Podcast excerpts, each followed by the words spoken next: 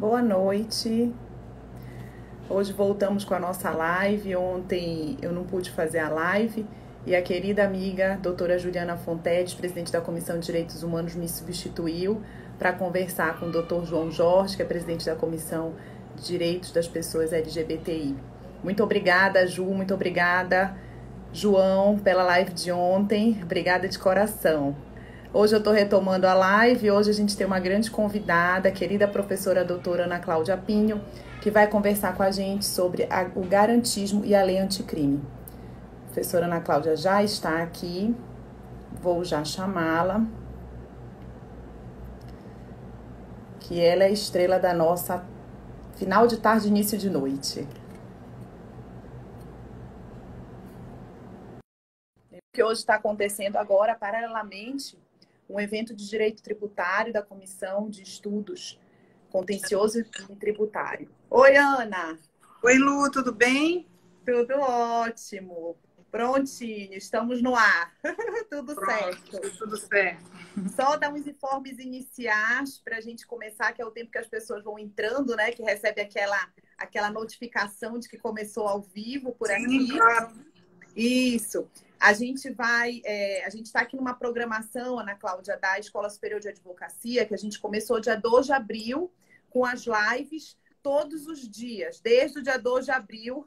A gente está fazendo live, eu convidando várias pessoas para falar sobre temáticas que surgiram agora nesse momento, em razão da pandemia, em razão do isolamento social, e eram assuntos que a gente não tinha como discutir antes e agora se tornou muito necessário para a gente estar tá auxiliando os nossos colegas, advogados e advogadas, que continuaram trabalhando porque é um serviço essencial que não ia parar.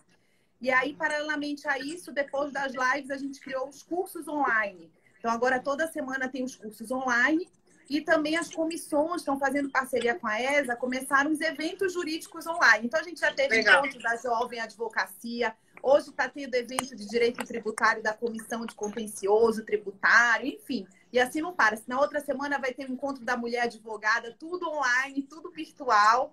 É um mundo que não vai mais voltar. Eu digo é. que quando a gente voltar, a gente vai ter os encontros presenciais e os encontros online. Eu não sei como a gente vai aguentar tanto mais é. atividade. É.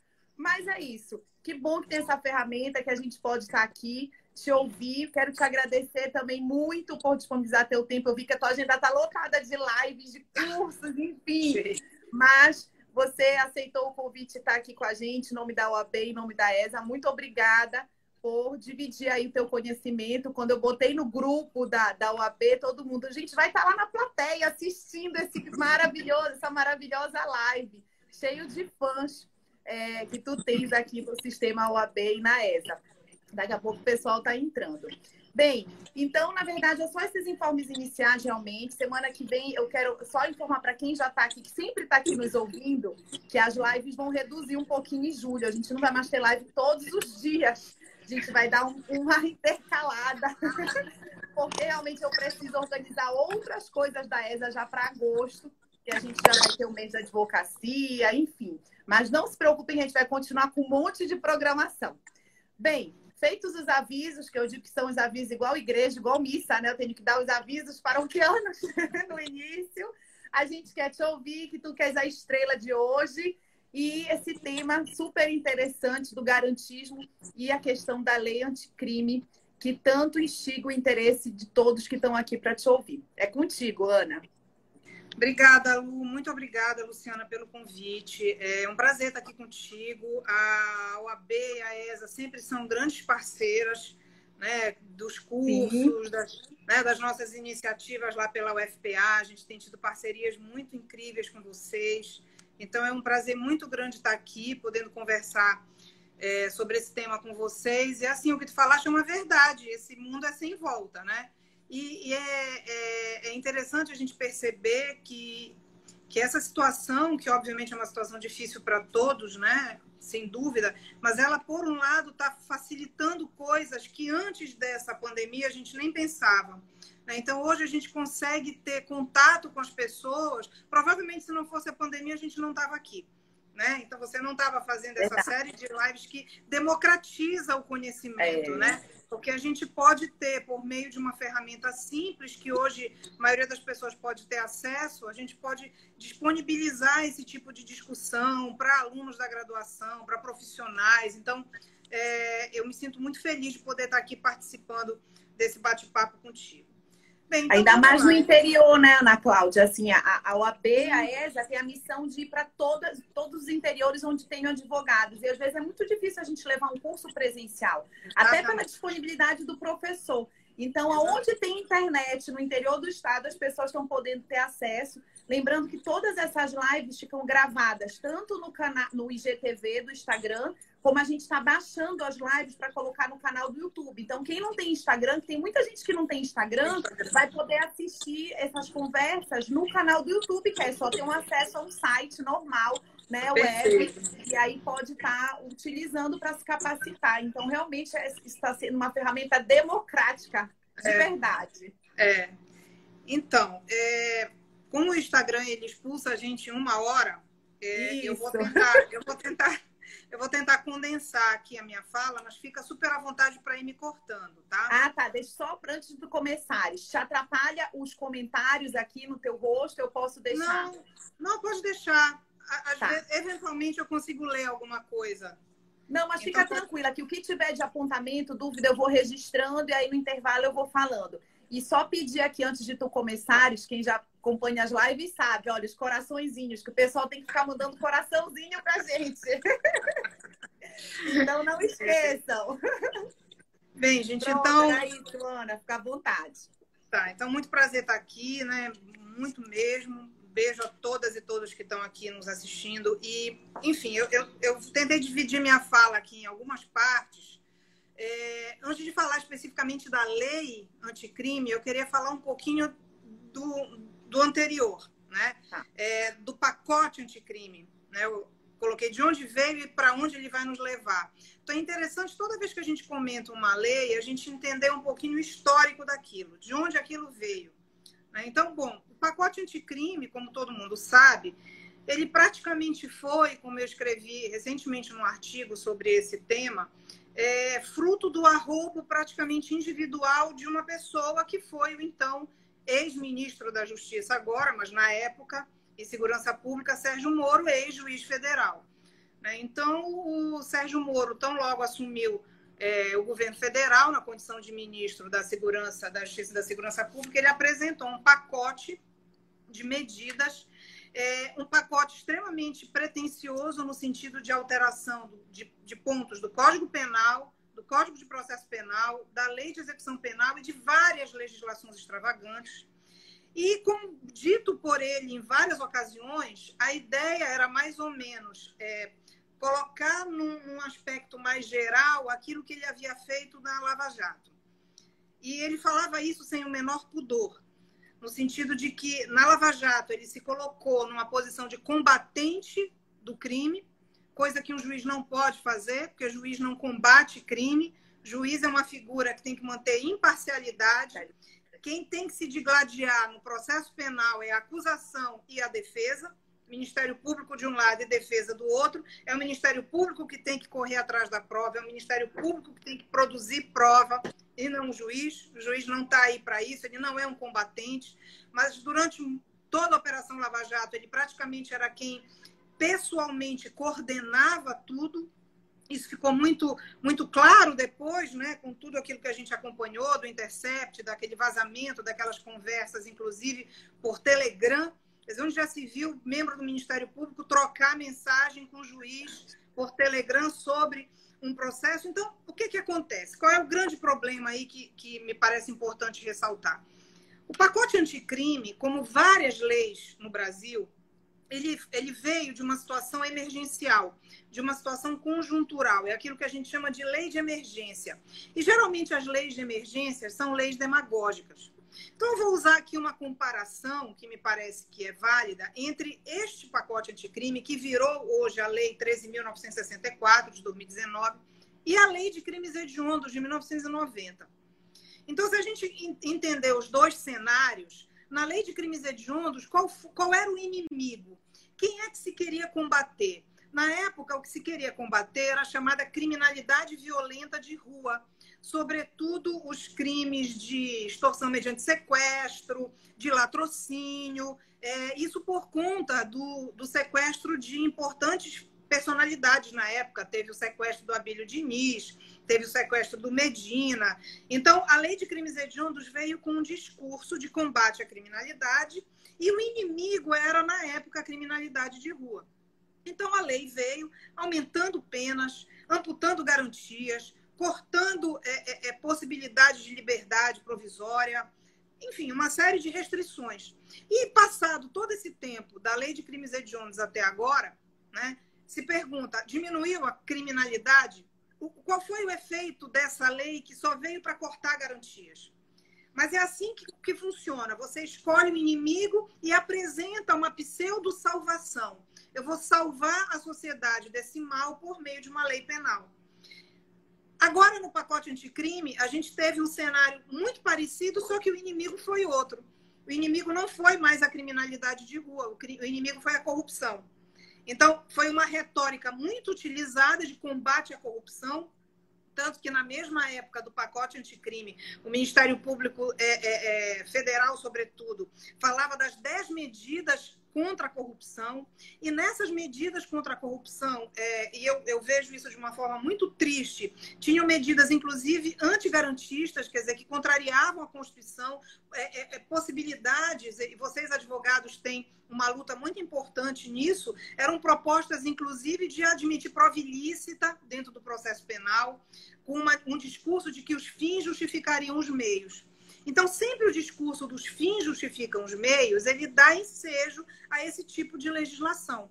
Então, o que está por trás do pacote anticrime é exatamente esse cenário, né? É um cenário em que a gente viveu a Operação Lava Jato, em que teve uma personalidade que praticamente encarnou essa Operação Lava Jato, que foi o Sérgio Moro, e que tomou como uma coisa pessoal dele mesmo, tanto que quando assumiu o governo apresentou ao Congresso Nacional essa proposta de lei. Agora veja, em nenhum momento houve um debate com a sociedade. Ah, os órgãos que integram a justiça criminal não foram chamados para conversar sobre uma mudança tão importante na legislação penal. A academia não foi consultada, ninguém da academia foi consultado. E isso era dito claramente, sem nenhum pudor. Não, eu não quero ouvir a academia. Não é para a academia que eu estou dando essa resposta. Ok, não é para a academia, é para a sociedade, mas a academia precisa ser ouvida. Eu estou fazendo uma alteração claro. estrutural no Código Penal e no Código de Processo Penal, sobretudo. Né? E então, existia é... tempo, né, Ana, para discussão. Porque eu sempre Exatamente. falo que as medidas estão sendo tomadas agora, na época da pandemia, são medidas tomadas a toque de caixa. Não há tempo Exato. de discussão e muitas delas vêm com prejuízos e a gente releva justamente porque estão sendo tomadas às pressas. Mas essa tomada, essa medida, não, houve tempo para ser discutido, houve Exatamente. tempo para chamar a sociedade. E, e, quando a gente pensa em medidas, como tu colocaste, os fins justificam os meios, justifica eu tomar essa medida, porque eu quero alcançar aquela finalidade, não interessa o meio que eu vou percorrer. E isso Exatamente. traz muita insegurança jurídica, porque há toda uma comoção política por trás disso, onde as pessoas embebecidas pelo, pelo, pela questão política, pelo, pela discussão política na sociedade, elas querem ver aquelas pessoas presas, aquelas pessoas punidas e esquecem Exatamente. dos meios que vão ser utilizados. A questão Exatamente. é que o meio utilizado vai ser incorreto para prender aquela pessoa que eu não gosto, mas lembrem-se que amanhã pode ser você. Pode ser né? Que vai ser punido, que vai ser preso, por sendo utilizado um meio totalmente equivocado, inseguro, antidemocrático, enfim. Exatamente. E assim, é, é, é tão emblemático isso, Luciana, da falta de, de diálogo, que a lei sequer veio com uma justificativa. Toda legislação, sobretudo que muda fundamentalmente uma estrutura de uma matéria, ela tem que ter uma justificativa, não teve sequer uma justificativa. Bom, mas aí o que aconteceu? Essa lei foi para o Congresso Nacional.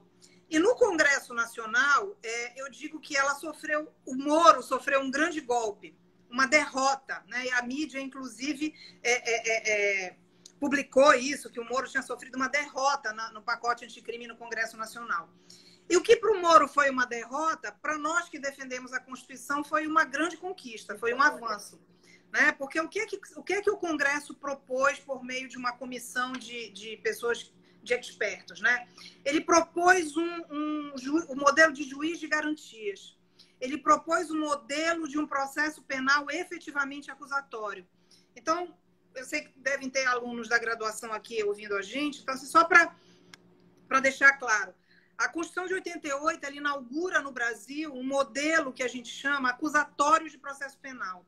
O modelo acusatório de processo penal, ele basicamente é, é, é, tem por fundamento um processo de partes. Um processo em que eu tenho acusação e defesa e que, sobretudo, eu tenho um juiz imparcial diferente do modelo inquisitório, do modelo inquisitorial. Basta a gente lembrar dos julgamentos da igreja na Idade Média pela, pelo Tribunal da Inquisição.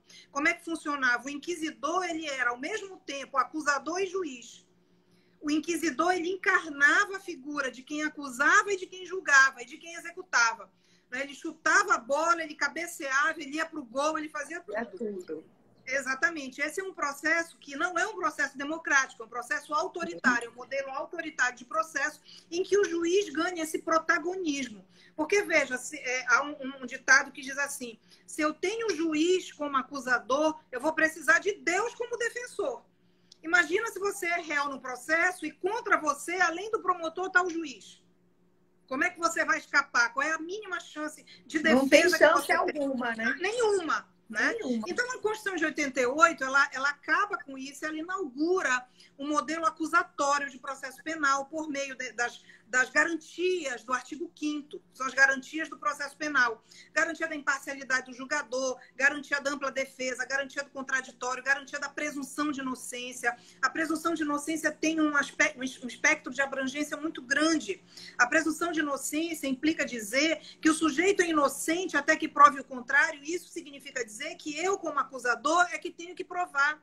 Então, se eu acuso alguém, e eu estou aqui falando da posição de promotora de justiça, eu que acuso, eu acuso alguém, eu preciso provar, não é ele que tem que provar que ele é inocente. Sou eu que tenho que provar que ele é culpado. Porque a uhum. favor dele existe uma garantia, que é a presunção do estado de inocência. Então, essas garantias foram, foram lutas, não é? inclusive iluministas, porque esse núcleo liberal da Constituição de 88, dos direitos fundamentais, a gente herda de lá da Revolução Francesa é o núcleo liberal dos direitos fundamentais. Isso, isso foi conquistado com muita luta, com muito sangue derramado. Isso para nós é muito caro, é muito importante. E aí o que acontece? 30 anos se passam da Constituição e você me pergunta, e aí, Ana Cláudia, esse modelo acusatório de processo? É como se a Constituição fosse letra morta. A gente não tem, infelizmente, no Brasil, e eu vejo que isso não é apenas no campo penal, mas eu digo que no campo penal isso se agrava mas a gente não tem uma consciência constitucional. Até pela própria formação jurídica dos nossos, dos nossos alunos, dos nossos bacharéis. Né? O sujeito sai da faculdade craque de código, código civil, código penal, código... mas ele não consegue ter uma reflexão crítica em torno. Ninguém sabe do que é princípio no Brasil. Ninguém estuda isso, a gente não tem. Enfim, então, por conta desse problema que a gente tem de baixa constitucionalidade, esse modelo ideal de um sistema acusatório, ele era uma promessa na Constituição que nunca, na verdade, aconteceu. Porque na prática, não vamos longe. Eu vou novamente citar a Operação Lava Jato, porque ela é emblemática. Nós tivemos um juiz recentemente que produziu prova, que decretou prisão de ofício, que, que fez tudo o que fez, que usou de um protagonismo absurdo. E a coisa fica muito clara quando, depois de tudo isso, ele ainda assume um cargo no governo federal. Né? Então, veja, é, é, é, é isso que é completamente incompatível com a função da magistratura. Sim. Então, a Constituição não barrou a Constituição não foi um, um, uma barreira para isso, ela não conseguiu. É impressionante isso no Brasil. Eu fico, eu fico incrédula de ver como as coisas funcionam aqui. Aqui, as coisas têm que ser ditas com todas as letras. Aqui, o povo quer ver escrito na lei. Mas onde está na lei isso? Como se a Constituição não fosse uma lei. Como se eu não tivesse capacidade de interpretar os princípios. Ok. E aí, o que fez o pacote anticrime lá no Congresso? Colocou na lei colocou um artigo terceiro no Código de Processo Penal dizendo com todas as letras: o sistema é acusatório. O juiz não pode produzir prova. E ficou claramente isso lá. Está lá no artigo terceiro. Então, isso por isso que a mídia disse que o Moro tinha tido uma derrota. Né? Claro. Porque para ele isso não, não era, isso não estava no projeto que ele mandou. Isso foi colocado lá no Congresso. Ok.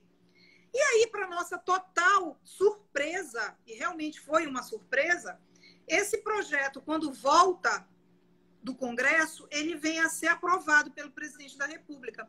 Porque nós, processualistas, penalistas, né, juristas da área, dizem assim, ah, não, o presidente não vai aprovar o juiz de garantias, ele não vai aprovar o sistema acusatório, pelo perfil do próprio presidente da República, do governo federal, não vai aprovar. Mas, para nossa total surpresa, veio de presente de Natal, né, porque foi no dia 24, e foi aprovado o juiz de garantias, foi aprovado o sistema acusatório. Então, veja, o, o pacote anticrime ele ficou uma coxa de retalhos, a lei, porque ela traz partes muito positivas, como essa que eu estou te falando, do juiz de garantias, do sistema acusatório. Mudou agora o, o, procedimento do arquivamento do inquérito policial. O arquivamento, o promotor tinha que pedir para o juiz, né? Eu peço arquivamento, aí vai para o juiz. Aí o juiz diz: ah, não concordo com o promotor, manda para o procurador-geral. Então, era uma intromissão muito, é muito indevida do juiz nesse primeiro momento. O pacote Sim. mudou, agora o arquivamento vai ser todo dentro do Ministério Público. O promotor de justiça vai determinar o arquivamento e a coisa vai subir para uma Câmara Revisora, digamos assim, mas dentro da própria instituição. Então, vieram muitos pontos positivos no aspecto processual penal. É. Outro ponto positivo que eu podia destacar aqui é o novo artigo 315 do Código de Processo Penal, que exige agora claramente a fundamentação das decisões judiciais. Então, agora o juiz não pode mais decretar uma prisão preventiva com base, como se fazia, na periculosidade, para garantir a justiça. Não, ele tem que ter claramente fundamentos, está tudo lá especificado. Ok. Por outro lado, a parte penal e de execução penal é uma tristeza. Do, do ponto de vista punitivista, é, a pena no Brasil, que antes o limite máximo era 30 anos, agora são 40 anos. Só que eu te pergunto, qual foi o estudo prévio de impacto político-criminal que foi feito, Luciana, para aumentar a pena de 30 para 40? Nenhum. O nosso sistema carcerário está explodindo, Luciana. O Brasil tem mais de 800 mil presos e a gente facilmente vai bater um milhão de presos. Dessas, Dessas pessoas que estão presas, quase 40% sequer foi julgada ainda, são presos provisórios. E você ainda aumenta a pena para 40 anos. Com toda essa situação, nós não temos prisões, nós temos masmorras medievais aqui no Brasil. Então, bom, é, teve a parte ruim, que é a parte penal e a parte de execução penal. E aí o que aconteceu? E aí que eu quero chegar, que eu acho que é um ponto interessante também para a gente discutir. A mentalidade inquisitória no Brasil ela é tão arraigada. O Brasil tem uma cultura autoritária tão forte, tão presente. É aquilo que você falou é muito certo. Você falou uma coisa é, é, é perfeita. Você disse assim: as pessoas querem ver o outro preso. No Brasil, é, eficiência se tornou sinônimo de condenação.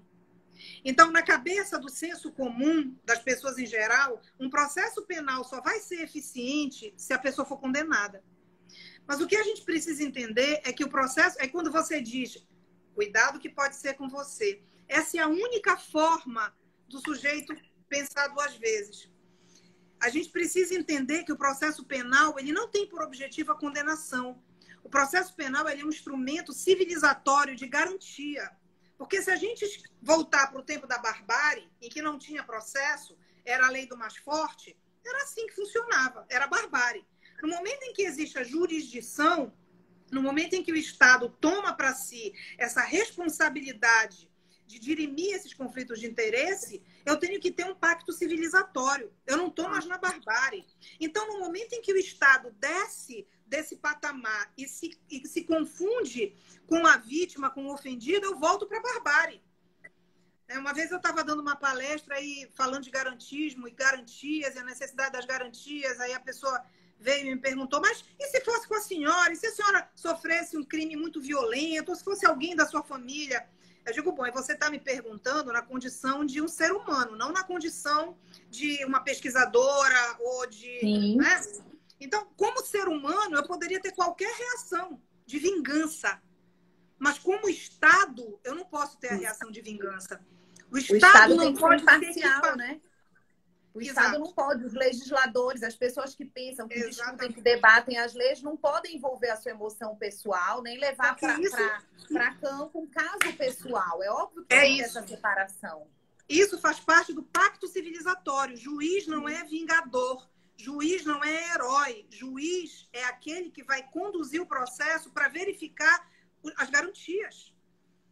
É isso. Olha aqui a, um... a doutora Juliana Fontedes, que é filha do, do Paulo Fontedes. Do ela Paulo, um pai assassinado e jamais defenderei pena de morte e torturas. É exatamente esse o exemplo. Dizer, ela teve um caso na pele, mas na ela pele. é uma jurista, ela é uma profissional do é. direito, ela entende exatamente. que tem que haver uma separação.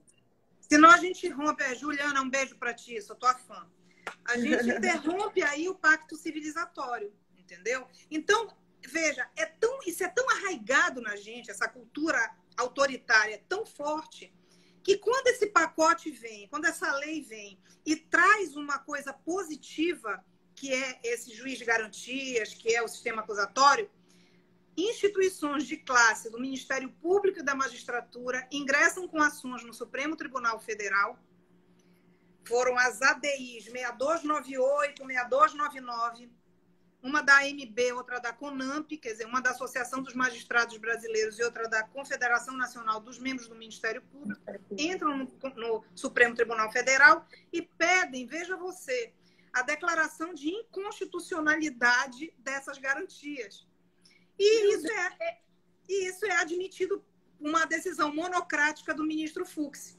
Então, por uma decisão monocrática, no dia 22 de janeiro agora de 2020, o ministro Fux suspendeu a eficácia da, do juiz de garantias, do sistema acusatório, da parte boa do da parte lei. boa, sim. E ele suspendeu por tempo indeterminado com uma justificativa que não tem que não faz o menor sentido. A justificativa só já são quase seis e meia, mas muito brevemente era de que o poder judiciário, dentre outras, ainda ia ter que, que é, ter recursos para contratar novos juízes para não tem nada, não se diz nada com isso.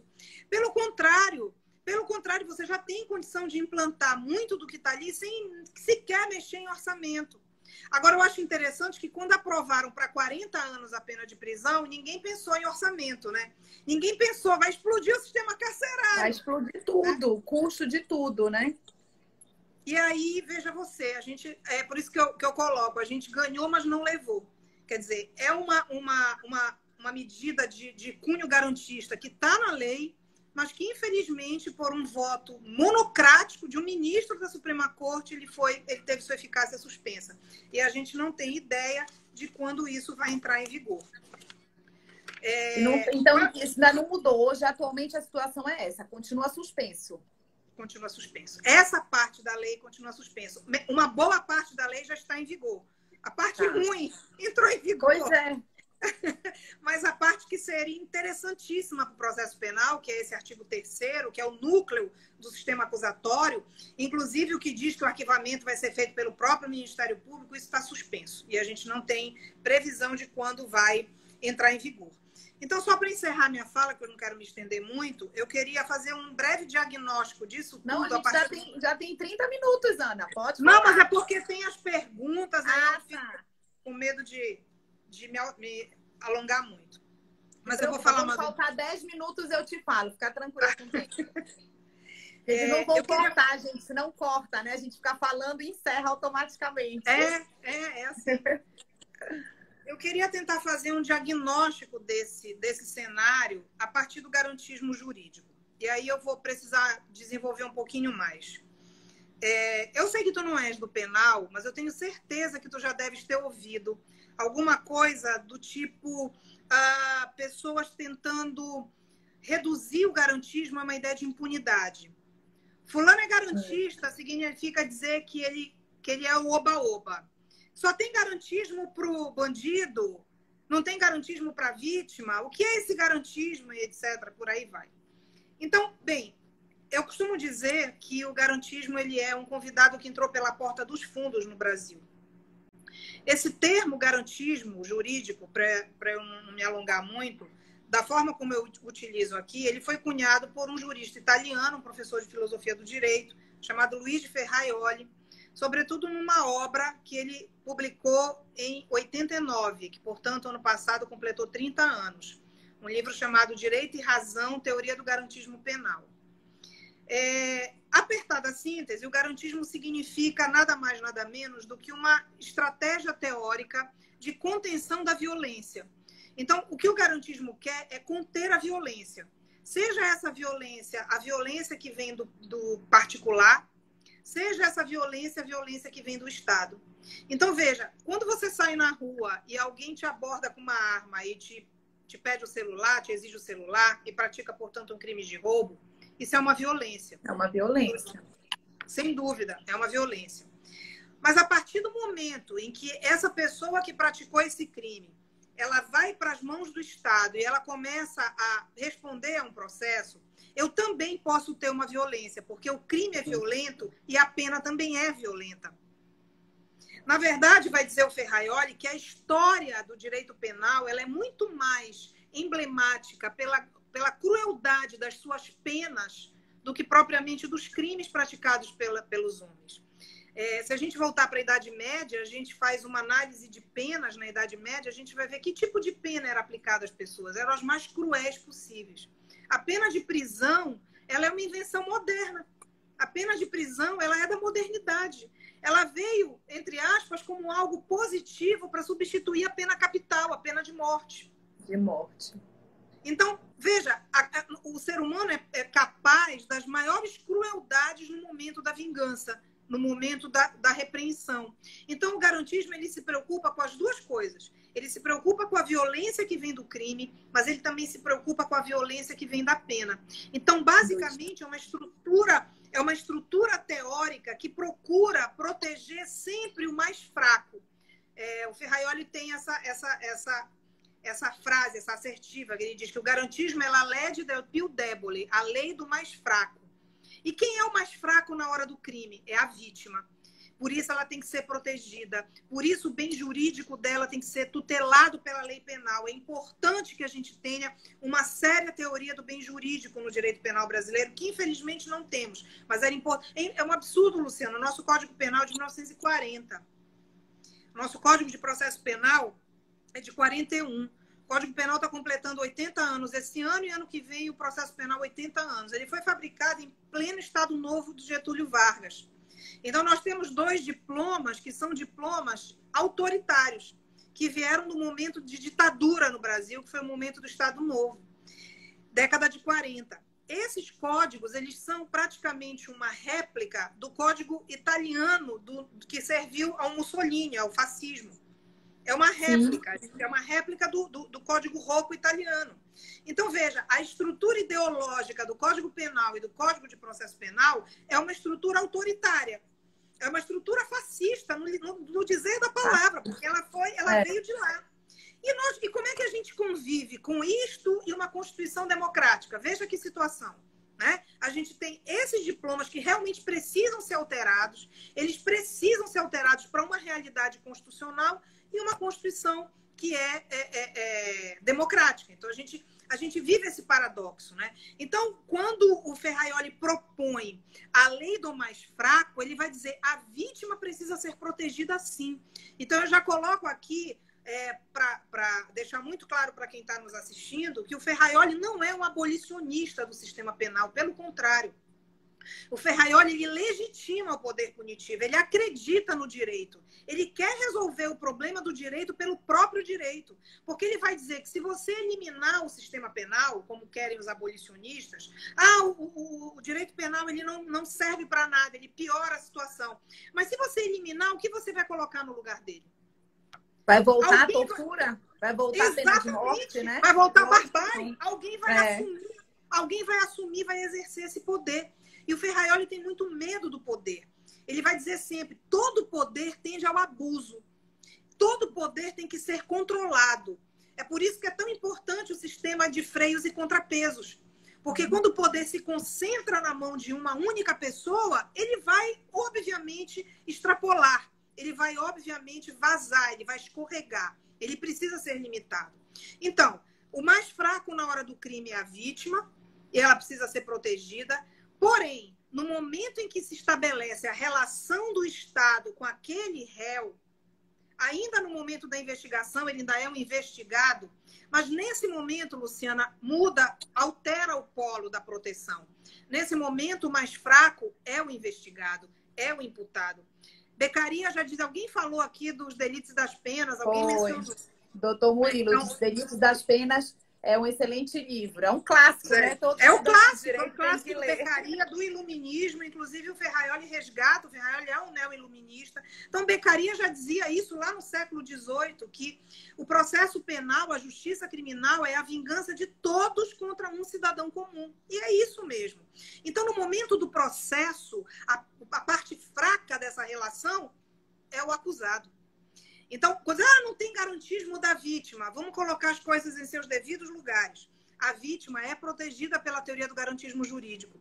Mas proteger uma vítima não significa apenas que ela será protegida ou a sociedade por meio do direito penal.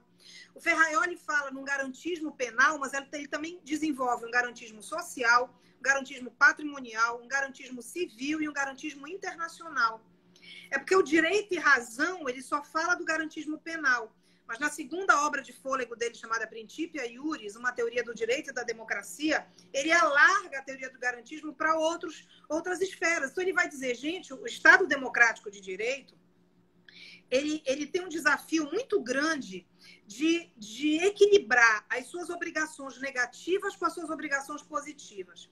As obrigações negativas do Estado democrático de direito, elas estão basicamente no artigo 5 elas são as obrigações que a gente herdou da ilustração, são as obrigações liberais. É quando a lei vai dizer para o Estado: você não pode invadir a casa das pessoas só se você tiver um mandado judicial.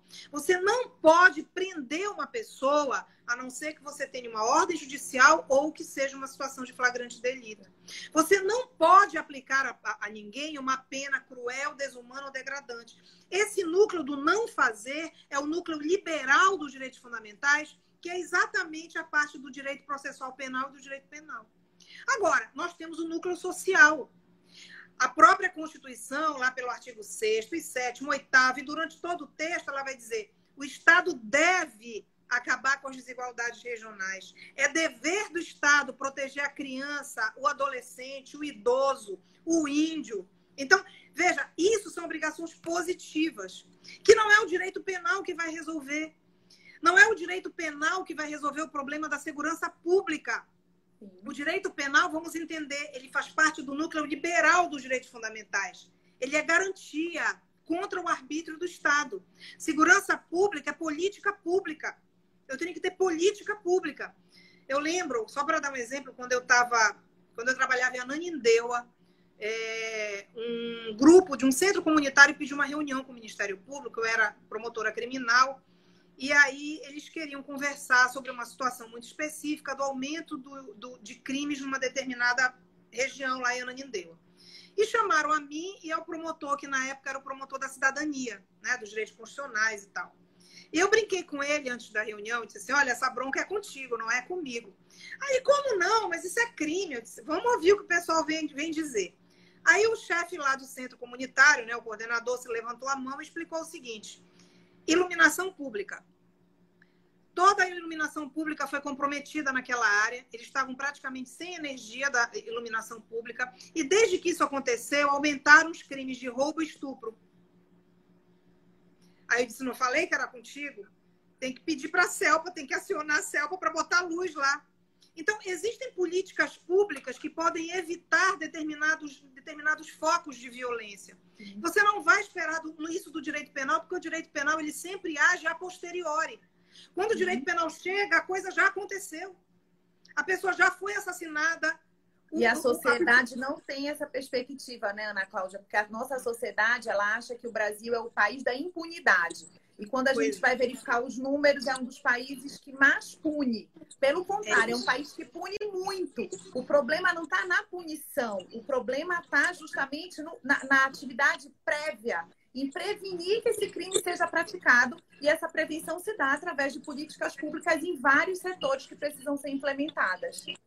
É, eu te digo assim: o Brasil pune muito e pune mal, e pune errado porque a, a, a, o nível de seletividade do sistema penal brasileiro é um negócio que é, é, é revoltante.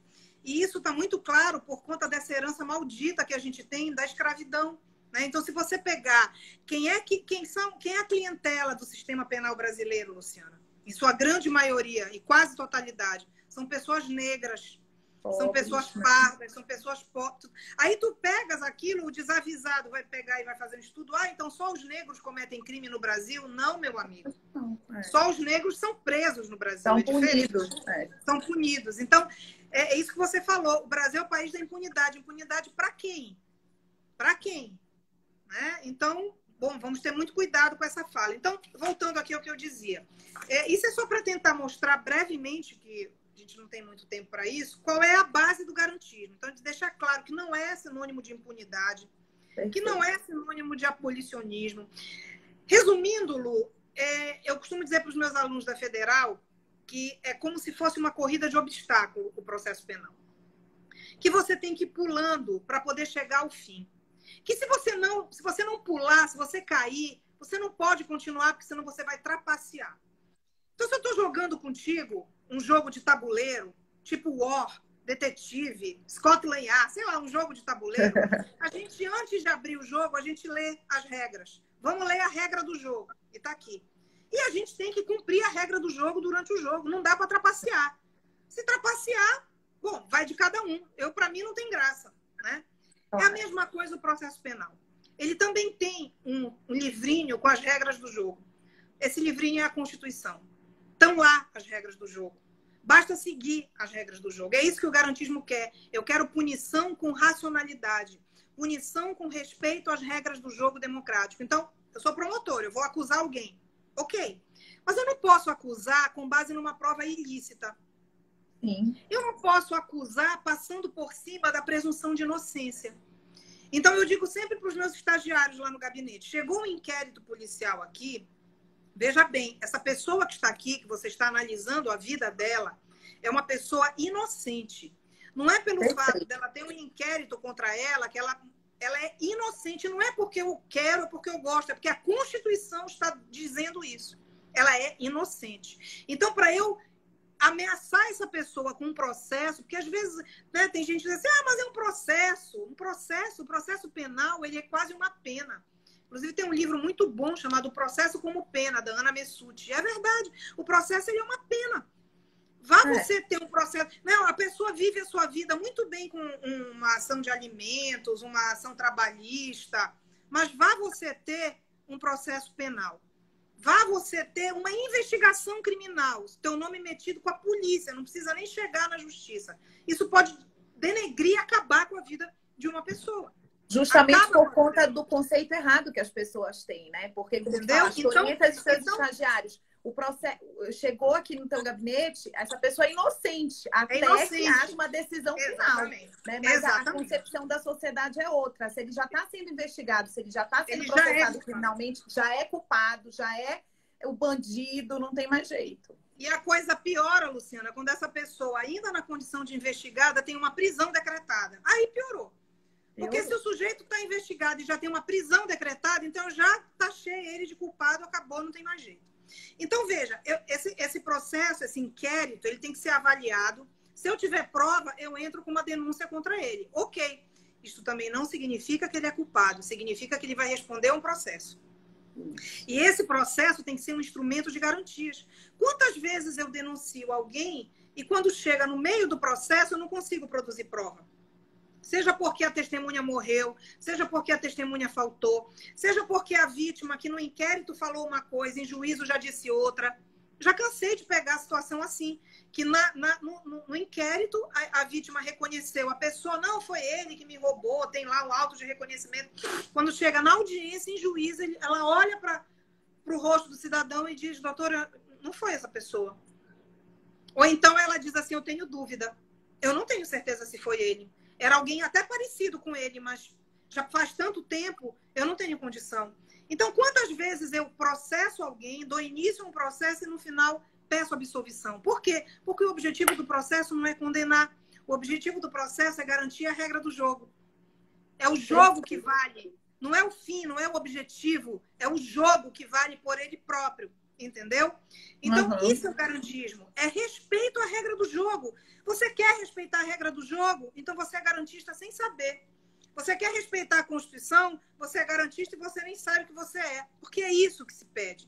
Então, do ponto de vista garantista, para encerrar agora realmente, é, eu te diria que esse, esse pacote ele perdeu uma grande oportunidade de aumentar o termômetro garantista, sobretudo com a decisão do Fux. Porque se não fosse por essa decisão, sem dúvida nenhuma, a gente poderia ter hoje um sistema mais garantista de processo penal, constando expressamente da lei a imparcialidade do juiz, que o juiz não pode produzir prova, que o juiz só pode agir de forma provocada. É, então, infelizmente, isso não aconteceu. O Ferraioli fala de algo que é muito importante, ainda tem um tempinho aqui, que, é a reserva, que é a reserva de código. É, o que, que acontece no Brasil, a política criminal no Brasil, ela não é séria. Na verdade, até do ponto de vista teórico, nós não temos uma, uma teoria séria que fale sobre política criminal no Brasil. A coisa vai de acordo com as circunstâncias. Eu tenho um exemplo muito emblemático, que é inclusive lá da Lei dos Crimes Hediondos, que todo mundo aqui deve lembrar, mesmo os mais jovens talvez tenham ideia disso, mas você deve lembrar de quando assassinaram a atriz Daniela Pérez. Lembra quando ela foi assassinada pelo, pelo companheiro que era ator da Globo também? Guilherme, Guilherme Pádua. Pádua. Né? Exatamente, exatamente. Quando isso aconteceu, foi na década de 90, a lei de crimes hediondos já estava em vigor. Mas, veja você, o homicídio não tinha sido considerado como crime hediondo. Quando a lei foi publicada em julho de 1990, era a extorsão mediante sequestro, o latrocínio, a, a, o estupro. Eram vários crimes considerados hediondos, mas o homicídio não constava desse rol.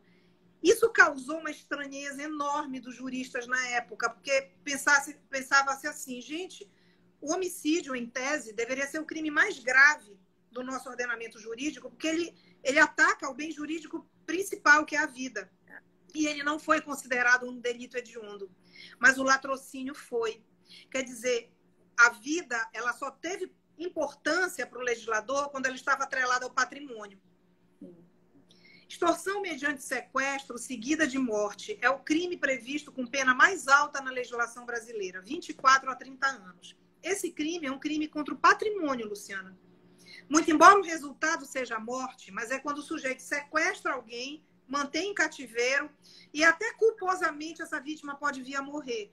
Esse crime teve essa pena elevadíssima por conta ainda da lei de crimes hediondos, porque, como eu comentei ainda agora, grandes empresários da época foram vítimas de extorsão mediante sequestro. O Abílio Diniz, por exemplo. Então, a vida do, do, do, pobre, por exemplo, quem é que vai sequestrar o filho do, do açougueiro e vai pedir um quilo de carne de resgate? Então, o, o sujeito que é pobre, ele não vai ser vítima de um crime de extorsão mediante sequestro. Mas ele vai ser vítima de homicídio. Com certeza. Ok? E esse crime não, não foi elevado à categoria de hediondo.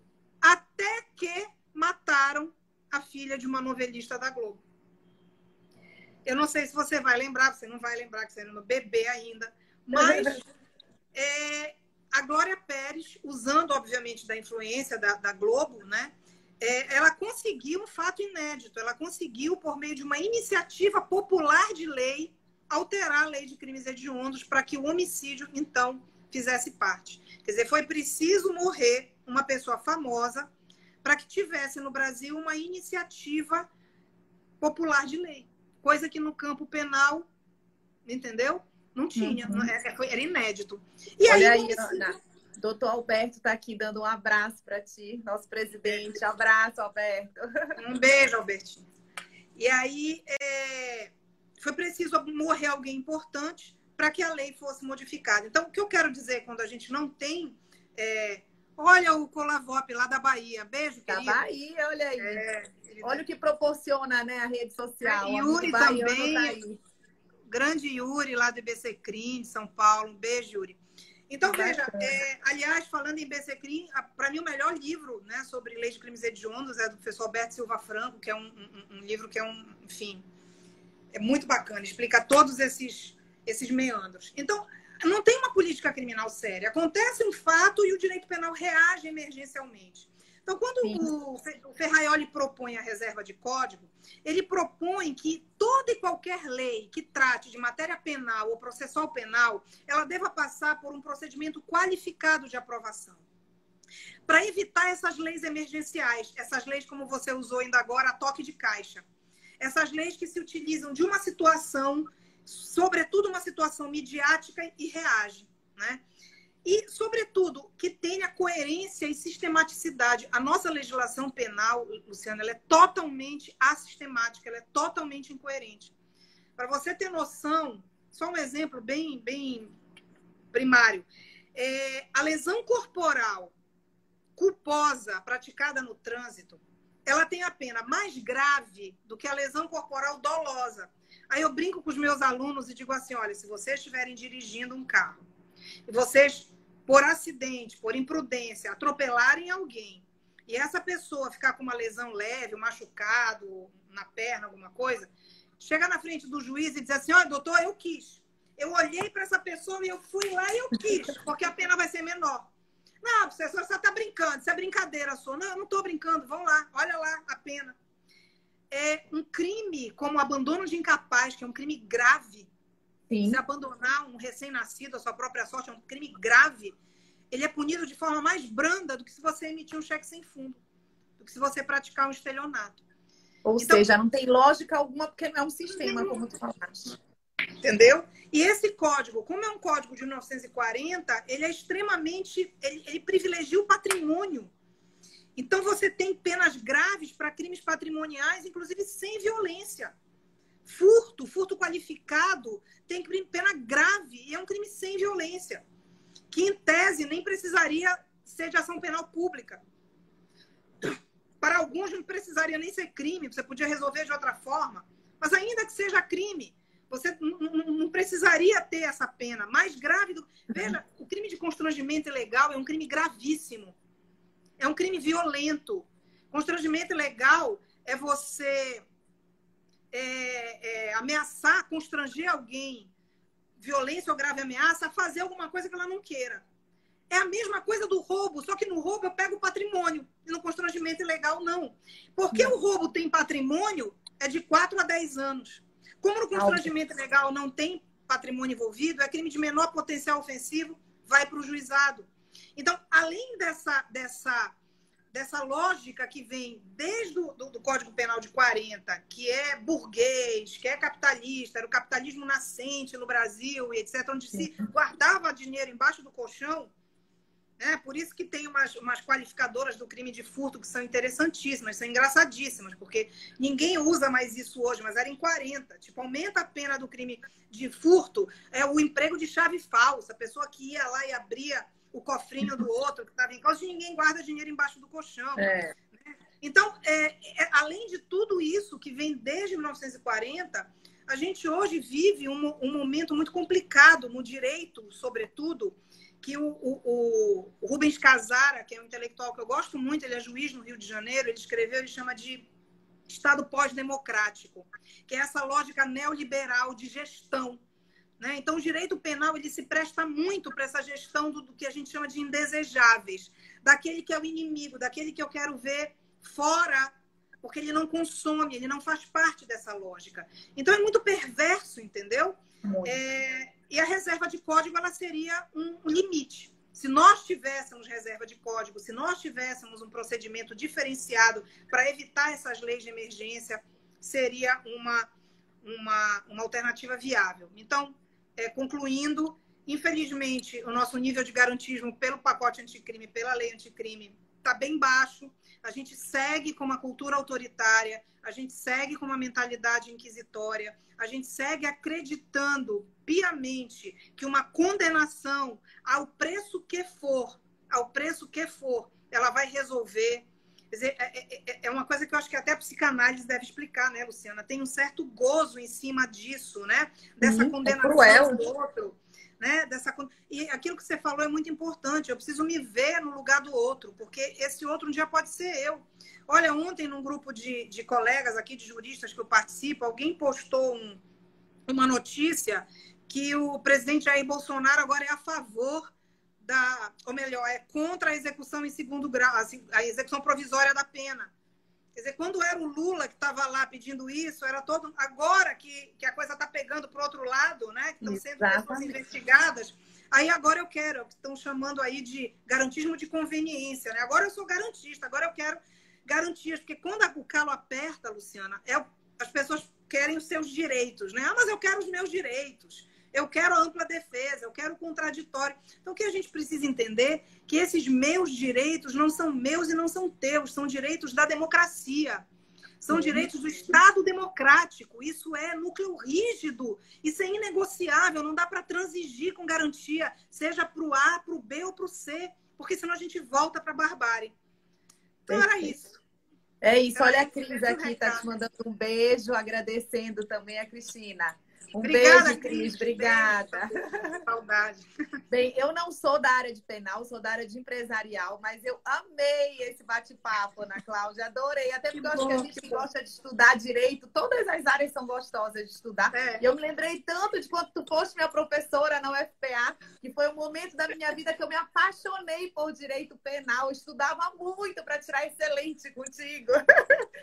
que eram Nem aulas interessantíssimas. E o direito penal tem isso, né? Porque ele é muito instigante. A gente até tem aquele, aquela frase jargão, o aluno é, namora com penal e casa com civil, porque na faculdade é a grande paixão.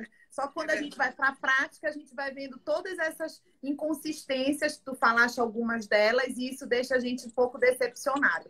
Mas mesmo assim, temos muitos penalistas, criminalistas maravilhosos que compram e vão até o final tentando mudar um pouquinho, né? Pois é, bora deixar um convite aqui para os alunos que se apaixonem pelo, pelo penal, procurem casar com ele também. tem, tem, tem uma luz no fim do túnel, tem a parte, tem a parte boa. É. Tem Muito uma obrigada. luz e, tem que, e eles têm justamente que, que se enfiar nessa área para tentar mudar. Porque eu acho que Exatamente. a gente não pode jogar a toalha, né? A gente tem que lutar, continuar lutando, falando, discutindo, para ver se modificam as coisas para melhorar realmente a situação. E a esperança que eu tenho é nessa garotada aí. Eu tenho um grupo de pesquisa com um monte de gente jovem que está vindo com tudo, gente estudiosa, interessada. Então é isso, a nossa esperança como professoras, professores, o nosso, acho que o nosso dever é incentivar essa garotada, porque tem muita gente boa aí. Com certeza. Olha o Afonso, nosso conselheiro. Um beijo, Afonso. Ele foi um dos primeiros. Quando eu divulguei a live, ele disse: Eu vou estar tá lá na plateia assistindo. Ele atua na área criminal também. É, Obrigada, sim. Afonso, por estar aqui com a gente.